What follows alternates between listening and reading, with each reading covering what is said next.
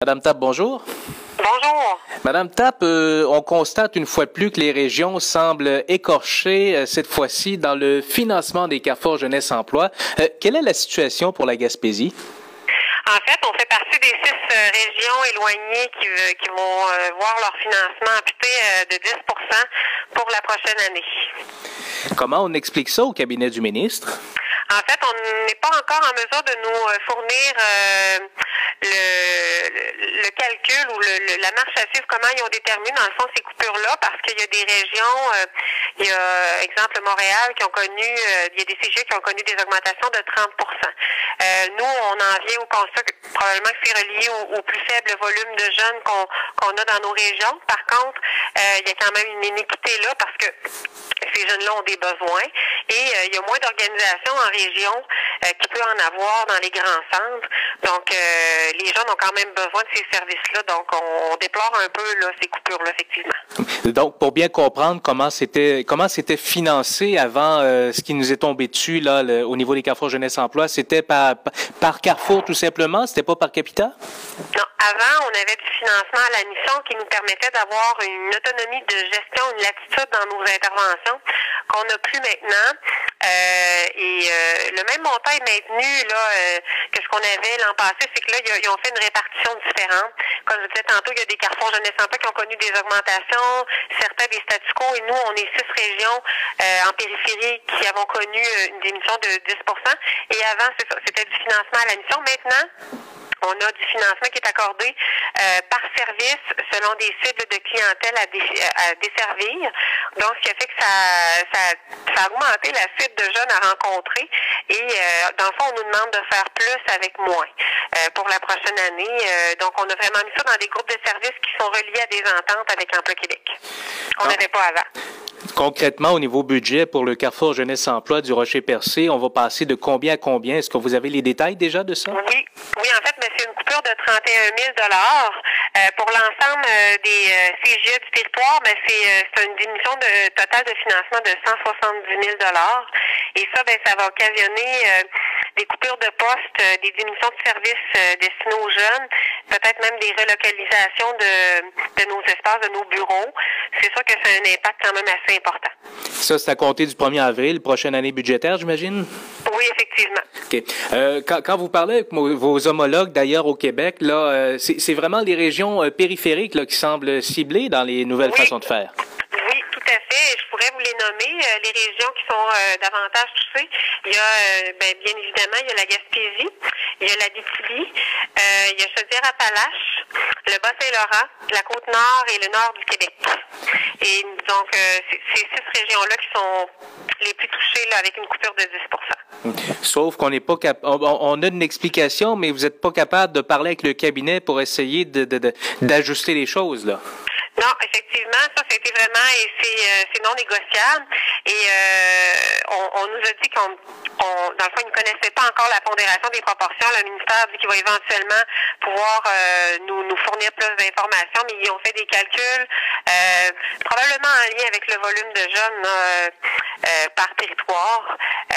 mais c'est sûr que ça va affecter, ça va affecter les services. Hum. Quand vous parlez de, compression au niveau des emplois, bon, on parle d'une moyenne de 30 emplois permanents par CJE, 28 personnes attachées à différents projets. Concrètement, au niveau des chiffres, ça veut dire combien de pertes d'emplois qui pourraient résulter de, de ces changements-là?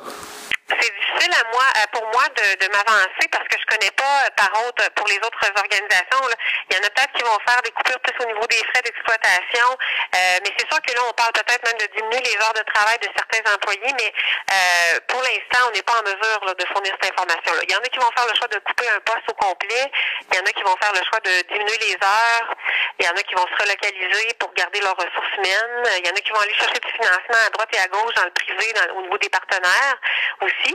Mais ça, ça appartient à chaque organisation là, de, de voir là, pour ça. OK. Et comme chez vous, par exemple, est-ce que c'est déjà déterminé ce qui va arriver? Encore déterminé. Là, j'attends de voir parce qu'on n'a pas encore de nouvelles concernant nos projets qui sont financés par le secrétariat à la jeunesse. Donc, on attend d'avoir de ces confirmations-là avant de, de, voir lequel, quel va être le scénario final.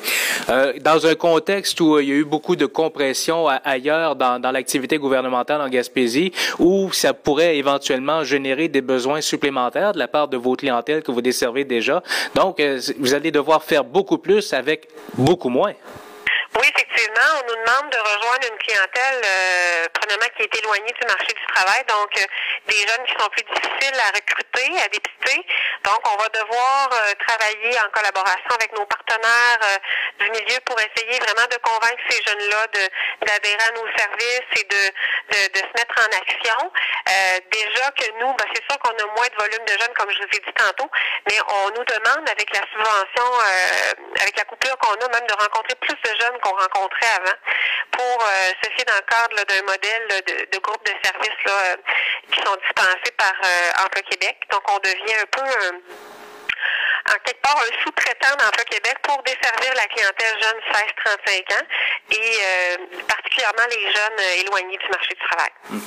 Avec votre sortie d'aujourd'hui, est-ce que vous espérez faire renverser la vapeur d'ici au 1er avril ou vous pensez que c'est déjà coulé dans le béton? Ben moi, euh, bien évidemment, on aurait aimé ça croire euh, pouvoir euh, changer la situation. Bien évidemment, on, on, pense que c'est déjà coulé dans le béton parce qu'on est déjà en train de, de, négocier nos ententes et tout ça avec Emploi Québec. nous, ce qu'on déplore aussi, c'est qu'on ne veut pas perdre aussi la mission pour laquelle on s'est toujours donné là, avec les dernières années de ce qu'on est, les carrefours jeunesse emploi. On veut continuer d'être présents sur le terrain pour nos jeunes puis répondre aux besoins des jeunes. Et c'est sûr que là, en nous demandant faire plus avec moi, mais on n'aura peut-être pas tout à fait toute la latitude qu'on avait avant pour pouvoir faire toutes ces euh, et ça sera pas euh, ça sera pas simple pour la prochaine année. J'ai l'impression que ça devient une année test pour nous, les carrefours de je pense qu'ils vont tester jusqu'à quel point on est capable d'aller euh, pour rejoindre cette clientèle-là pour voir si, si on va prolonger peut-être le financement pour une année suivante.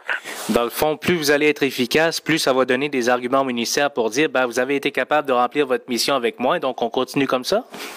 Bien, ça pourrait être ça. Je vous dirais qu'on a toujours été efficace. Et là, on nous demande de l'être encore plus en termes de volume de jeunes, euh, de recruter des jeunes que, on, on, que les jeunes, on peut pas les inventer non plus. Euh, des fois, il y a, y a, y a peut-être des cibles ou des, euh, des attentes qui sont peut-être un peu irréalistes euh, par rapport à ce qu'on nous demande. Donc, euh, on, on c'est sûr que nous, on va continuer de faire bien ce qu'on fait déjà.